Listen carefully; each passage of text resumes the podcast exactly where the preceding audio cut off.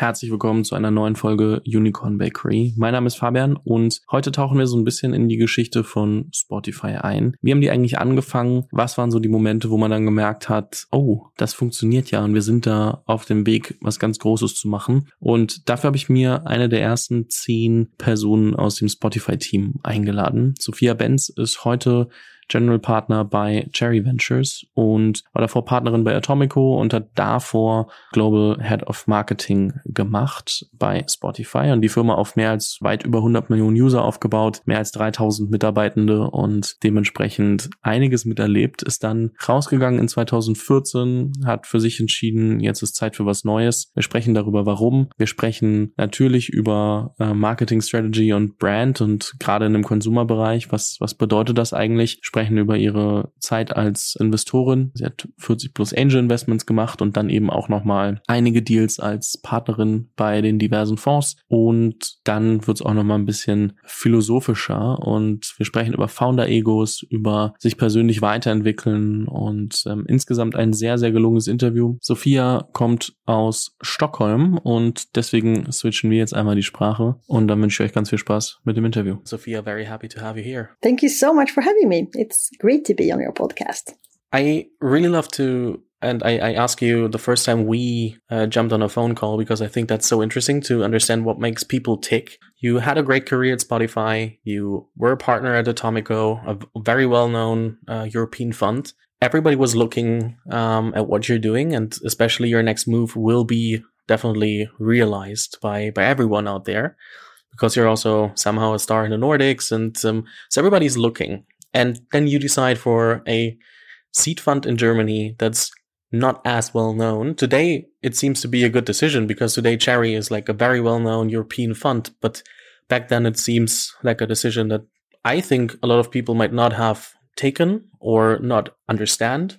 So what made you like, how did, do you make such decisions and why did you come up with uh, Cherry? Such a great question, and I'm happy to talk to it. I think it's always hard to leave something uh, it was also incredibly hard to leave my position at Spotify. I mean, in a way, that is a, a dream job. So, how do you know when it's time to go? Uh, for me, I think I just lead with my heart. and if I have sort of a sense of urgency to, to go elsewhere, then I try and find out what is my next sort of step. And when it came to sort of me leaving Atomico and joining Cherry, for me it was incredibly clear. and and it stemmed from that I had done uh, if it was two or three angel investments where Cherry were the first uh, institutional money in. So they did the pre-seed round or seed round. So I knew of the guys uh, because we worked together on companies. And for me, they always stood out. Um, I think we sort of shared the same sense of uh, kind of both age and sense of humor, but also values and appetite and passion and drive. Uh, but uh, also a lot, I think, come from the VR all operators. It felt like home to me. it's not a, a, you know banker culture at Cherry. It's more or less like a entrepreneurs that are investing, and uh, uh, that resonated a lot. And I think you know at a at Atomico, I learned a lot and I met so many talented people. For me, that was the first time I got to work with people that were investing as professionals. You know, before that, I had only angel invested. So it was an incredibly steep learning curve and I really enjoyed it. But after four and a half years, I definitely felt, you know, when thinking about how do I come into my best sort of element? How do we optimize me according to kind of what I can bring to the table? Then I realized fairly quickly that I'm, you know, I'm more of an early stage investor. Being a former operator, having a strong sort of deal flow within the angel networks that I had built, it felt very uh, natural to to gear towards an early stage fund. And uh, yeah, for a long time, I was thinking, you know, should I stay at Atomico and try and, you know, have us do early stage deals, etc. But then I just felt like, no, let's uh, let's try this path, and and I'm very happy that I did so. Uh, and I think, you know, you never know, but uh, it's been for me, I think, even better product market fit, so to speak. I, I really enjoy what I do and with whom I'm doing it.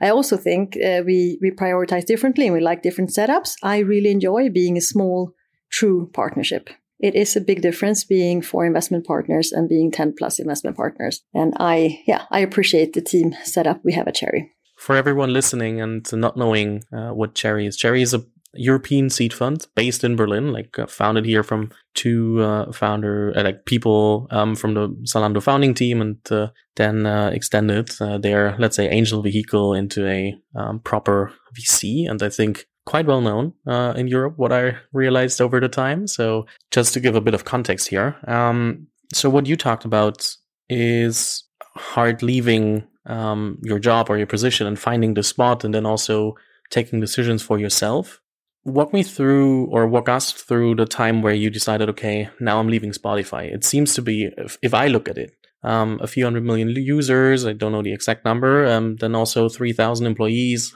uh, living in New York. It sounds like the top of the top that's that's happening at Spotify. Um, but it was pre-IPO. So why was that the perfect time to to leaving such a company in such a hyper growth um, scale up? Yeah, that is also a really interesting question. And I think look, looking back, uh, there were a few things that uh, informed my decision. One was that I had been with the company for seven years, um, eight years. So I I was also a bit, uh, I've been obsessing about Spotify 24 7 for a very long time, period of time. I love the early stage years. I love when you roll up your sleeves, you create something and it comes out the day after. Like when you can be fast moving, nimble, you are involved uh, and, and the whole team is kind of informed. Um, when you are uh, three, 4,000 plus, you have a lot of processes in place, which is, you know, that's correct. That's what should happen.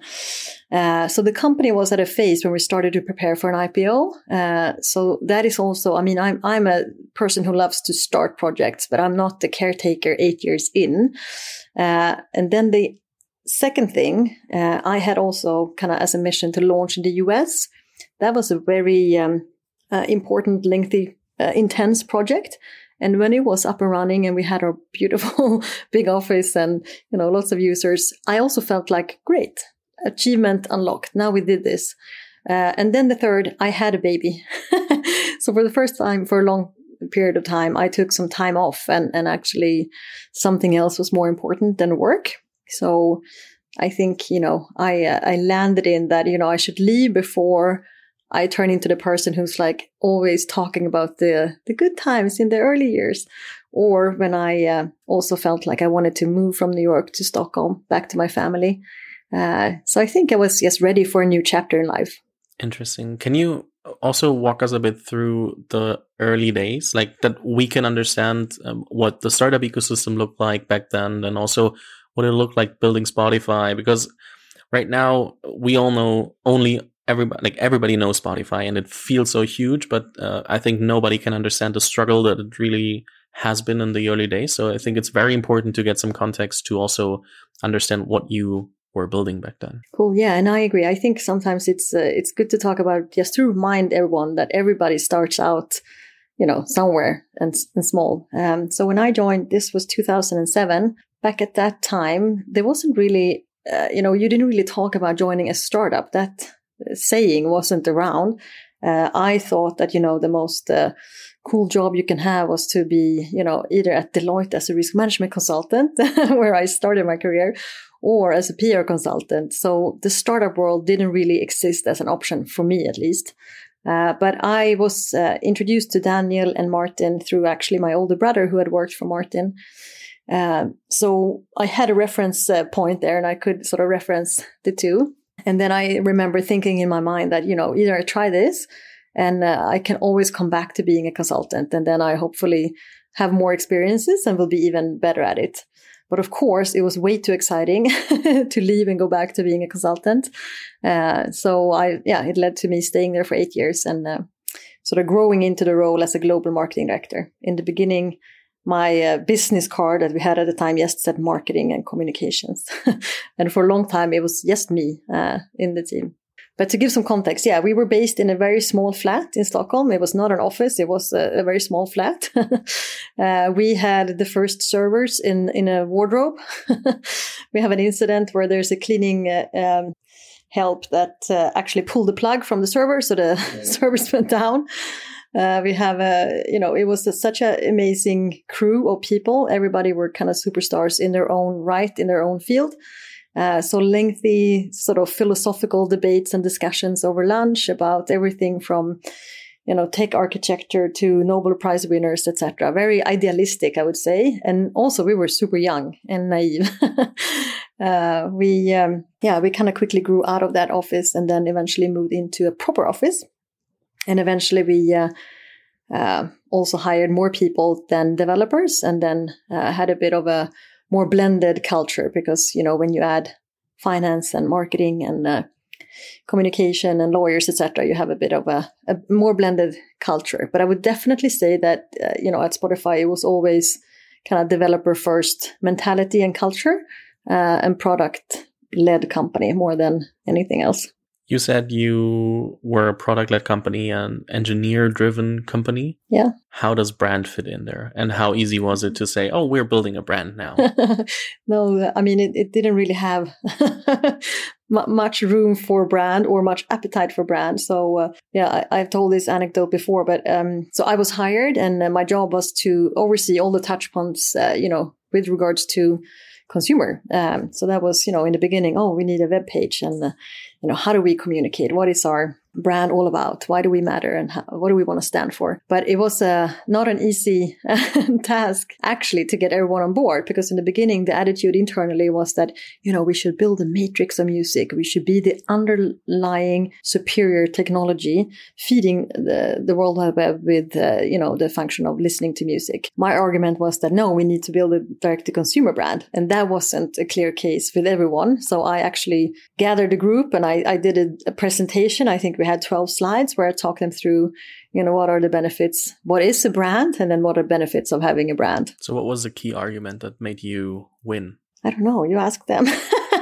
I think looking back, you know, we could do some amazing partnership deals where some old, you know, legacy brands wanted to sit next to our brand. That was very helpful. So um, I think it was uh, the right decision, if you ask me.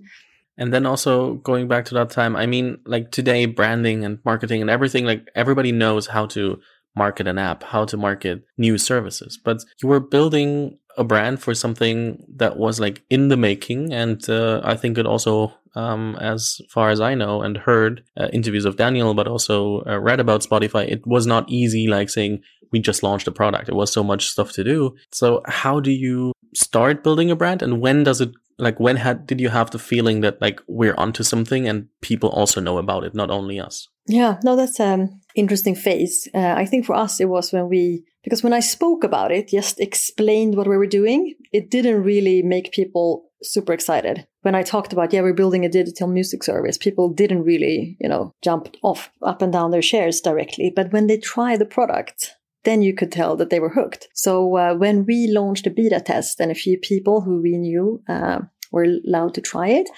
and the reactions from that test, I think that really made me understand that, all right, we have a, a strong product market fit. There's a, a huge demand for this product. And uh, now we need to, you know, put it in the hands of, of users, but in a controlled and scaled way so that we didn't compromise quality. And then also I, I, I quickly uh, hop into um, like um, as we're talking about story a lot at the moment, um, and, Netflix made the effort to to publish a, a series on it. Like how I, th- I can't imagine a lot of people listening also know the series. Like how close are they to like also really showing what what happened and what would you say? How happy were you um, being portrayed in there? Like what do you think in the end of the playlist? Oh, that's a yeah I don't really know if I have digested it all yet, but I have a few reflections. First of all, yeah, I want to explain that none of us from the early years were part of participating and giving information about the uh, the real uh, time there, so we didn't participate in in the making of the series. Uh, watching it, of course, it's really strange watching someone try and enact uh, sort of your early days of your career. Um, I think you know they they managed to capture maybe the excitement that we had. We were more or less obsessed about this idea.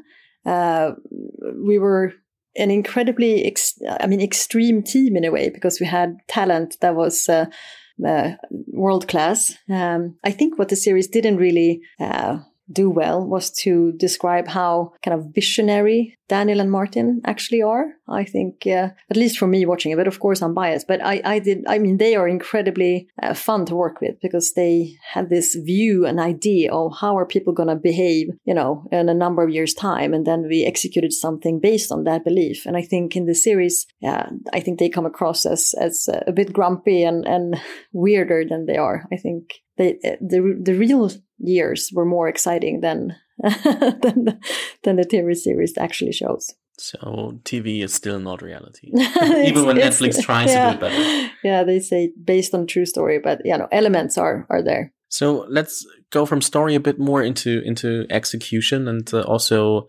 um, I know uh, you did like forty plus angel investments, I think, and then also um, a few deals with Atomico, a few deals with uh, Cherry. So you have a lot of founders you're working with. And I can imagine that a lot of them want to build a brand as well. And from your experience at, at Spotify and then also working with these founders, what does an actual brand and marketing strategy really come to? Like, what are the cornerstones of a good brand and marketing strategy that I, as a founder, if I'm currently thinking about how can I scale that and also like my company, but also brand and marketing, what do I have to think about? Um, I think, I mean, I at least look for some raw elements of uh, I don't really know what to put uh, word on it, but but you can sense when certain products or services or founders have this natural urge or ability or passion to create a brand uh, filled with values and dreams and passions. I think I think you can sense when someone is sincere or when someone you know is trying to put together a business model and then sell it off a couple of years later. I think for you know, consumer brands, what is important is to try and figure out. Uh, I mean, a you need to you need to know what's your purpose in this world and what kind of mission are you on.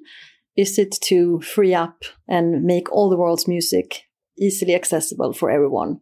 If you know that that's your truth, then you have a reason for being in many situations where music is then you can see yourself as the technical catalyst or something.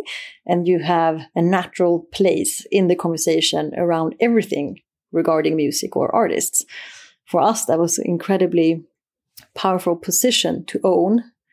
Uh, and we could do, you know, really exciting stuff like collaborations with artists where, you know, we had Britney Spears and Justin Bieber seeding their fan bases with Spotify invites prior to the US launch.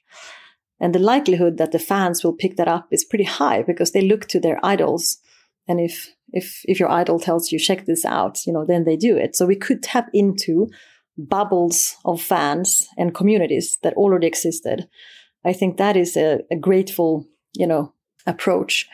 So for instance, if you would be, say, a, a brand acting within the space of football, then you can be everywhere where football is. And then you need to figure out how do we go about it. Normally you want to have a digital presence and you want to have a physical presence. I would also say, let's figure out who are your ambassadors and how can you make it easy for them to always mention and sort of share knowledge about your brand. So yeah, there, I, I think it's the most fun part uh, ever in, in, in building. So there's no, this is how you do it because it's different depending on what sector you're in. But I think figure out what is the, um, key selling point is one of the most important things that you need to do early on. I have the feeling that a lot of uh, founders are like, okay, we have to do brand and not more like we really love to do brand.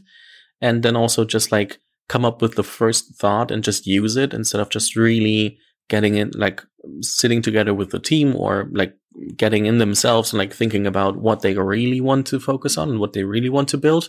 Then also are not like focusing on okay what's the actual vision and how big can this be? Just like how big do i have to tell it can be that i just like come un- until this point that people give me money or i can just start with whatever and not really um, also try to incorporate their vision? I'm not sure if that's something that you maybe not in the companies that you uh, support but if you if you see this overall um, through through the founders you got to know or if that's just my perception no, but I agree with you. I think sometimes when you're deep into it, you're so in the details and you're so kind of fully informed about what you're doing. So you tend to forget that you need to inform everyone else. And I think it's a really important skill to have to tell your story and you tweak it from time to time depending on who you're talking to. But I think, you know, it's, it's important when you hire top tier talent. If it's not clear who you are, what you stand for and where you will go,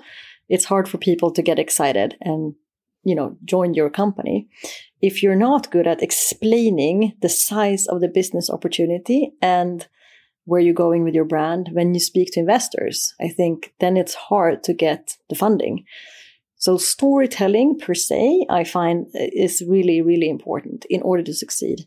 And I think maybe that's why sometimes you see, you know, you have a brilliant piece of innovation created by a scientist, but maybe the scientists want to be, you know, continue to do uh, explorations in the lab and then it can get stuck. Like you need someone who can shout about it and tell the world and make people understand out of all of the 100,000 messages that we get each day, why do I need to look into this one? And in order to get your attention, you need to be clear with why is this a good product for you? And why should I choose you over all of the other services out there? Because now it sounds like, yes, Spotify were good, but there was a lot of other players out there. We had Grooveshark, Spiral Frog, you know, um, Deezer, uh, the Norwegian streaming service. So there was a lot of competitors. It's not like we were the only ones. And I think seeing then who survived, I think it's about repeating over and over again the message that you want to convey. For how long is it translating the vision of the founders into how can I communicate this also with customers in a way that it's like understandable for them because I cannot tell them where I want to be in 15 years because it's sometimes also hard. And when does this loosen up? Like, do I always like try to stick with the vision of the founder? Does it at some point like um, untangle a bit with, from the founder? Like, how does my storytelling as a company is uh, how long is it tied to the founders? I think ideally it don't need to be tied to the founders. I think the founders is the one putting a name on it, phrasing it, coming up with it. If it is, you know, unlocking or if it's like Google's, like organizing all the world's information, it's not tied to the founders. Like they started it, they set up the structure, the hired a team, but it's a machinery going. I think normally you set out with one in the beginning and and it's it's preferred if it's something that you can tweak along the journey. So for instance, Spotify in the early days, we said we're, you know, we want to provide all the world's people with uh, all the world's music. So access was the key thing that we pushed then. Later on, we realized that it's actually a bit stressful to have all the world's music available at your fingertip. Uh, it's like a big dark hole. What do I actually want to listen to? So then we geared towards sort of discovery. And I think we rephrased it to the consumer, uh, the right mu- music at the right time. And we wanted to serve you with playlists for, you know, work mode or running playlist or family dinner or holiday playlist, etc. So we wanted to help and be more proactive with what you should listen to. Yeah, that's interesting. I think that's also so important to understand because a lot, a lot of founders are in the early stages, like trying to tie around their th- themselves persona, and yeah. their persona just because of ego. And I think founder egos are also, in my opinion, one of the biggest problems out there that we have because they are like, I want to do it can be fundraising it can be storytelling it can be just hiring many more people just because of the sake of telling people that you have like 100 people in the company so what are you advising your founders on um, that you invest in regarding managing their egos and making the right decisions and not like letting ego take over yeah i think it's a really interesting subject and i think if you have a big ego it's hard to survive well in a startup because at least maybe easier if you're the founder, but if you're employed and the company grows super fast, it's hard if you are going to be the protective type and be like, oh no, this is my remit. That is going to be hard. You need to evolve as quickly as the company is evolving. And that's hard. Not everybody is good at it. I think you need to kind of love change. You cannot be nostalgic. you cannot be too sentimental. You need to kind of realize that it's a, it's a wave you're on and you need to ride it. Otherwise, you lose the opportunity. And when it comes to founders and their egos, I think what I look for and try and navigate away from are founders with too big of egos. I think, you know, the best conversations are the ones where you leave the ego by the door. I think, uh, to one extent, it's good to have a, a strong persona so that you can convince people that I'm a strong leader. We are on this mission. You know, I and the whole team will take us to that place. But the mission of the company and the company itself should be bigger than your ego. And maybe that means that sometimes you need to think, you know, should I step down as a CEO? Is it better that we hire someone externally? Or does it mean that I need to totally rethink what I thought was the absolute truth? Yes, probably. You need to have a growth mindset uh, in order to thrive, if you ask me. I also agree. And uh, people often ask me, what's the best episode you ever uh, recorded? And I'm always like, it's not the best episode. It's more like, who are the people that I really admire out of the hundreds of interviews? And it are the, these are the people that are like, I'm not the only person responsible for the success of my company. I founded it, but there was this and that person. They are still humble. They are uh, very aware that a, a lot of luck was involved as well, even when it was hell of a grind. Like, and you can always like in my opinion, um, understand who is doing it for the money and who is doing it because they really, really wanted to change something. Yeah. And especially during the last two or three years that we had, where everybody was like, it was very easy to raise money compared to the times before and we had a lot have or had a lot of founders. I hope hope we had because it means they they are now building because they really want to build. They were like okay i can do this model take it from a to b then i am at this valuation i can do some secondaries and i'm set for for a while. And i think that was very unhealthy for for the ecosystem if we have these founders but also these might be the companies that sh- will be shut down first and then uh, employees will hand it around anyway. I think it's a very mechanical and transactional way of going about your life if you start a company with that purpose. I totally understand that there are people doing that and I, I see it, same, to, same as you. Uh, from my perspective, I, I get a kick out of meeting someone who's on a mission. You can tell that their whole being is fueled by wanting to solve this one hard problem like that is what I admire and that I get excited about because then there's never a question if this person, you know, in two years time will do an exit and, and uh, do something else. I know that they have dedicated their life to solve this. And normally you see more of those, I think, in this sort of impact space, uh, which I find super, you know, exciting. I think also human beings, we, we love being part of something that is bigger than ourselves. So for me, that experience was, you know, my years at Spotify. I could never have done it myself. My team was like my family. Seeing them evolve and grow was like the, the greatest uh, thing ever for me. And feeling that I was one piece of a very big puzzle and that we in the end managed to you know, get to a position where we only dreamt about being in the early years. That is incredibly satisfying. So when I meet some of my older colleagues today, it feels like we've been out and, you know, been through war together. It's almost like we hug and almost start crying and laughing at the same time because it's just such an intense experience. And you bond incredibly well when you are in those situations because you need to trust the one next to you when it's uh, windy and, and, hard. So for me, I, I, have said this before, but I think the most, um, one of the things that I, I, really enjoyed with my years at Spotify is the, the very close friendships that I made. I can imagine that's also like the feeling of trust of a 100% that you're like, okay, we're doing this project and I know that we will make it because this and that person is working with on uh, on it with me is such an incredible feeling. And I think um, that's so important for especially in a time where everybody thinks okay we're not set up for success if from outside perspective. You have to have this and develop this. Otherwise you will not like be able to go through everything that's that's happening because it's not like a fun ride. It's like a, a freaking roller coaster. freaking roller coaster. Even not like Absolutely. experiencing it but uh, yeah. just just hearing from so many people without that trust and relationships, it's just not possible. No, and it's also too hard and too draining on you if you can't trust your crew. I think, you know, when you are out there, you, you need to be like a well oiled machinery so you can execute fast, especially when you know, you have a number of product features that are being launched, you're rolling out in new countries, you're hiring people, everything is happening at the same time. So if you don't have a functioning team, you won't be able to make it. You're going to break. And I think for me, having that team uh, working so well, that was incredibly, that's something I'm super proud of. Let's quickly have a chat about uh, consumer startups and, and B2B startups. You definitely are a person uh, experiencing what it means to run a sex or build a successful uh, consumer startup. And do you think or what do you think about the tendencies that we see in the investor uh, space where a lot of people are like ah we're just focusing on b2b because we can then crunch the numbers better and we are like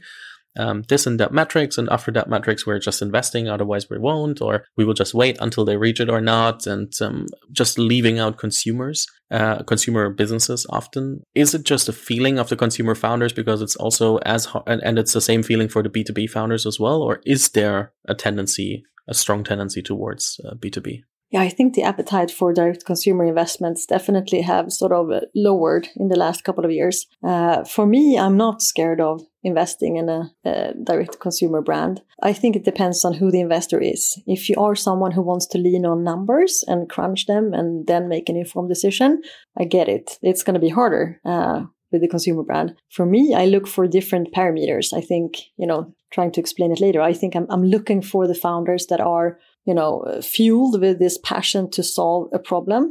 Normally, it's a problem that they themselves have experienced or bumped into in their journey. Uh, and also that uh, the reason for being for this brand is, you know, really relevant. Like there's a, something that needs to be fixed. And, and also that there is some sort of true and raw element in it that can turn into a brand. So for me, I have a few things that I look for, and then that you know doesn't really scare me to make those bets what would you say are characteristics of a like how how early can you um, determine success for a consumer company? Because for for b2b we have these metrics like okay uh, we have the lifetime value we have the net revenue retention and we have like a lot of kpis that we're looking at and are like okay they are pre product market fit but close to it or they have product market fit whatever. What characteristics or do you at least at all use characteristics to say okay that's a company that will um, be way more likely to succeed than any other deal that I'm seeing at the moment. Yeah, no, I do. Uh, and I think maybe it's characters or signals that I'm looking for. But there's one deal that I recently done uh, or did. It's not communicated yet. Uh, unfortunately, I can't mention the name, but uh, this one is kind of first time I spoke to them. It was more or less two founders and a deck, uh, but a very deep knowledge about the space and a very big problem that majority of the people are experiencing. So, like a, a position in the market that is open, a team that is well informed and strong enough, I believe, to be able to nail that proposition, both build it technically, but also build it brand wise and communication wise, with some levers to uh, sort of strong partnerships. So that one is super exciting. And I think then, yes, I look for signals. And I think, yeah, experience, market, um, that the existing solution is really, really bad, and that there's a, a almost like a, a, desire for a brand in this space to pop up. And then, of course, it's about helping them, guiding them, coaching them, making sure that they work with the right creatives and the best people that there is in the industry. I think one interesting question um, that uh, came up, I'd say, just in the last week uh, before our recording. Now chat gpt is all over the place and everyone is talking about it using it twittering linked like posting on linkedin about it what do you think does generative ai and maybe also chat gpt has or ai overall has as an influence for branding and marketing teams and how or also businesses at all and how do they have to think about leveraging them uh, yeah, super fascinating to follow, and I think it will change a lot. Uh, I'm just thinking about all of the different types of copy that we produced at Spotify. I think that this AI can do it much better than we did. So for like some of the, you know, say drier, if you like, uh, copy that we produced in house. Uh, I would love to have had this AI assistant helping me with it. And I think there will be multiple use cases like that. Uh, so yeah, I'm, I'm intrigued, uh, and also amazed with how good it is. So marketing people and, and branding people will definitely use like will be more about not only being creative themselves but also like leveraging the tools to make them work and leverage creativity and like being smart about the inputs you give an ai exactly them, it will so. be a bit of a shift. I think you know i don't see it as oh humanity will not be creative because computers are.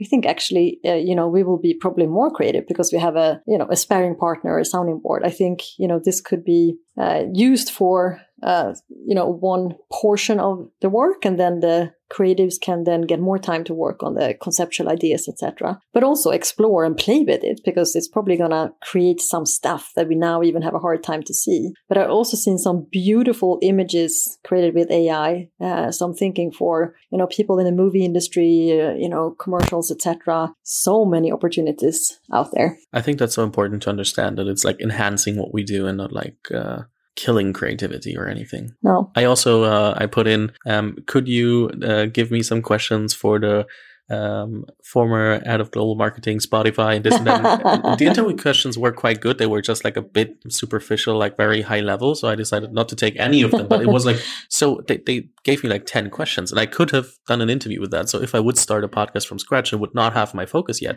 it would have been an amazing interview just by like giving them like three lines of, of, of text. I think, I mean, we should probably get used to that.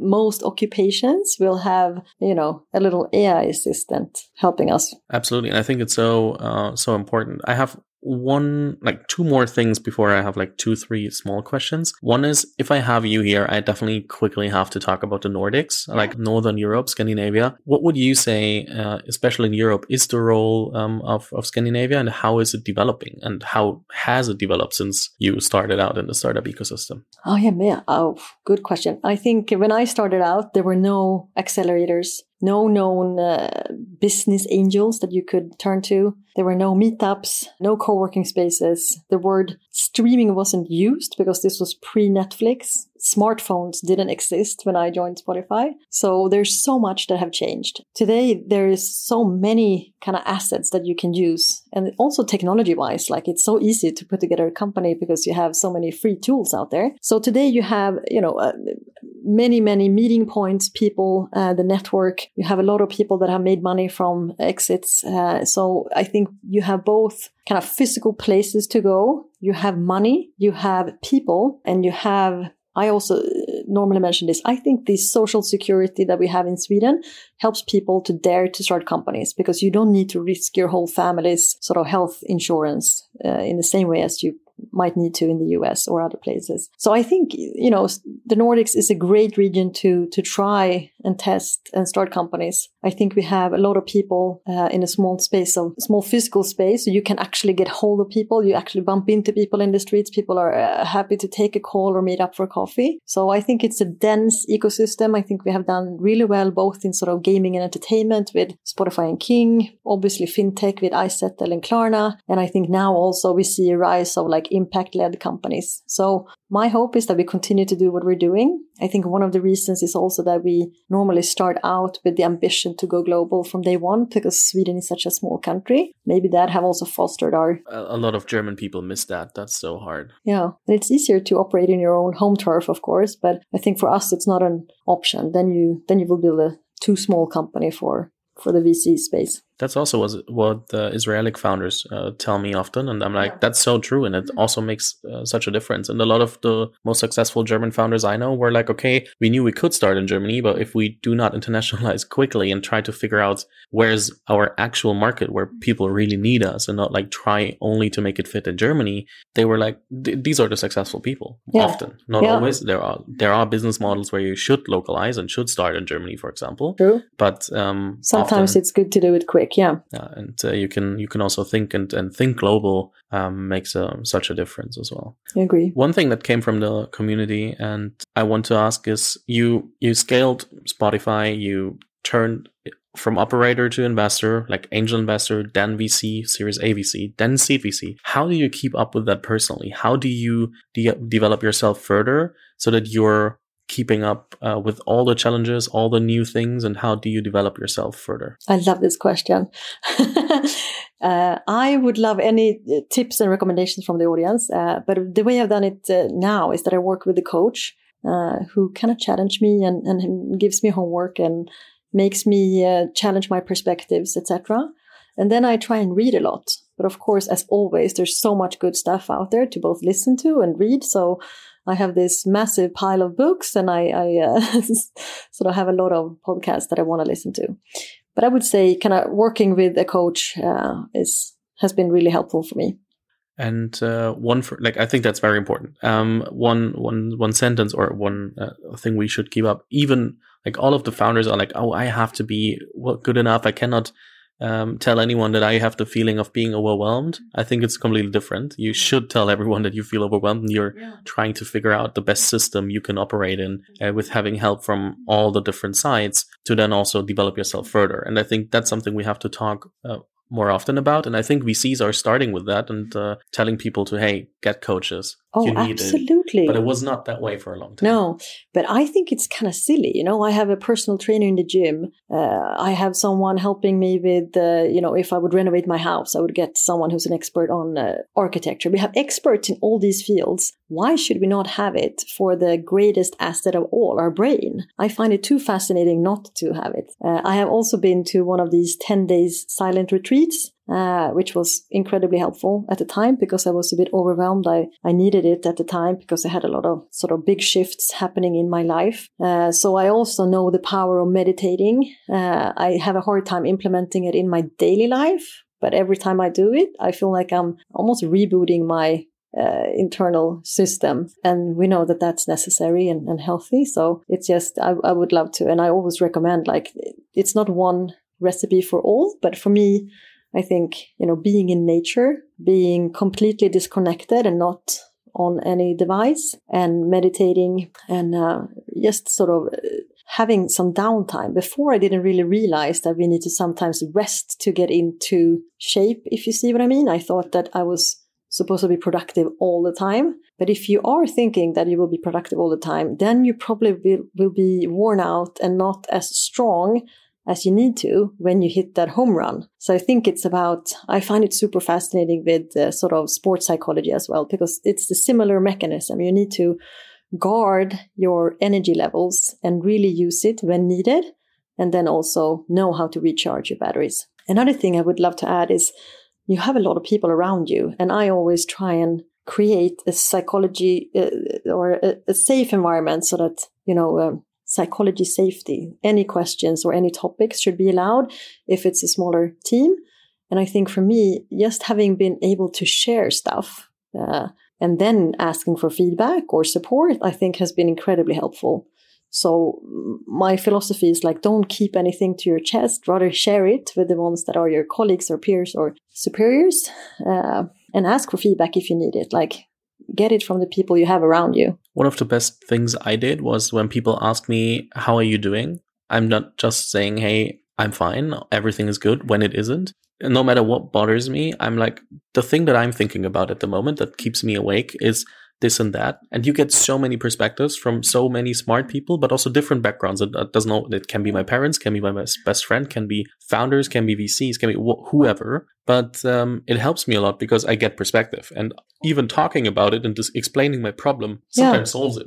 I know, it's beautiful. And also, I find it beautiful to share. And if you dare to open up, I think a lot of other people do as well. So for me, when I went through a separation and I actually didn't hide it, I told people who asked me, same, you know, as with you, like, how are you? And then being able to say, no, I'm going through a very difficult time right now. And then you, I mean, it's so many uh, stories are unfolding and so many relationships gets closer because you, you dare to be vulnerable. And I think that's a, that's a good thing. Yeah, absolutely. And uh, one other thing I wanted to add is if you're only like running around working and like not having the time to take off, you will lose clarity. Oh, and oh, absolutely. without the clarity, you're just running in one direction without knowing if that's the case where you want to be. Yeah. And I think that's a thing a lot of people are missing. And should, like, for me, it's like 10,000 steps a day for, let's say, roughly two years now, oh, which helps that, me a lot. That's because super then, good. Yeah. Because that's uh, something I do like in the morning, in the afternoon, or let's say also a walking meeting could be um, something that helps me a lot um, to like I, I have to think about things yeah because uh, of course even when i'm listening to music or podcast my my thoughts are drifting and that's good and then i pause the music and i'm thinking about that and i'm like oh that is what bothers me at the moment. Good to know. And then I can um, ass- assess it and think about, okay, what does it mean? But without that, I'd sit in front of my computer. I'm like, okay, I have to do this task and this task and this task, but I don't know why am I doing and where do I want to go? You don't have to be that extreme as I am, but I think it just helped me a lot. And this is my kind of meditation, I'd say, to uh, have these one and a half hours a day where I'm like, walking, thinking about stuff, talking to people that are important to me, um, even when uh, the days are very, very stressful. No, I think that's an investment in yourself. And we should never forget that we have the, the power to engineer our lives, our days, you know, in, in whatever way we want it. If we want to do walking meetings, if we want to have no meetings before 10 o'clock. Like you can put boundaries and you can figure out this is what works best for me. And also, you can live in phases. You can have the summer with yeah. no meetings before 10, and then you yeah. can do in winter, you can be earlier, or whatever. You can do whatever you want. Just uh, that's something I also see that people always think, oh, I should do this because other people would do it as well. Like also with choosing their job, choosing how they live their life and not like thinking about what do I actually want and want to focus on and who am I? Yeah. I think that's uh, and also what's important for you. Like the success in the eyes of society might look very different from you know what is success for you. Is that to you know live your life in a in a certain way in a certain country with I don't know access to nature and family, or is it you know running the career ladder in a big city? I think you know just have the the thought process and, and be intentional, uh, I think is important. Cho- make sure you choose your own situation and not feel like you're trapped into it or fall into something that you didn't really decided to go for. Now I'll uh, add my last question here. Yeah, right, sure. For, for the interview, and uh, it's one more there's also, I think, um, quite good for the, the philosophical part that we're talking about at the moment. What advice do you give often, but find hard to follow yourself? Uh, one advice I give often is that remember it's a marathon and not a sprint. At Spotify, when I was younger, I, I had a hard time implementing that and I didn't take vacation for two and a half years because I thought I was so important to the company. so I think don't overestimate your importantness is probably also another advice that I'll give. And I think for me, same, you know, sometimes you get caught up in uh, hundreds of meetings and running super fast. I think life is now. It's not later. It's today. You don't know if you have a tomorrow. Sophia, thank you so much. It's been an absolute pleasure talking to you, and I'd be happy to give you the last words of the podcast. And if you want to say something to the audience, um, what they, what do you think um, they should hear right now, then uh, here are your here's your stage. All right, thank you. Well, first of all, thank you so much for having me. It's been great to chat to you. Now, I would just encourage the audience if you're thinking about starting a company, do it. Be mindful, think it through, but go for it. We only have one life and make the most out of it.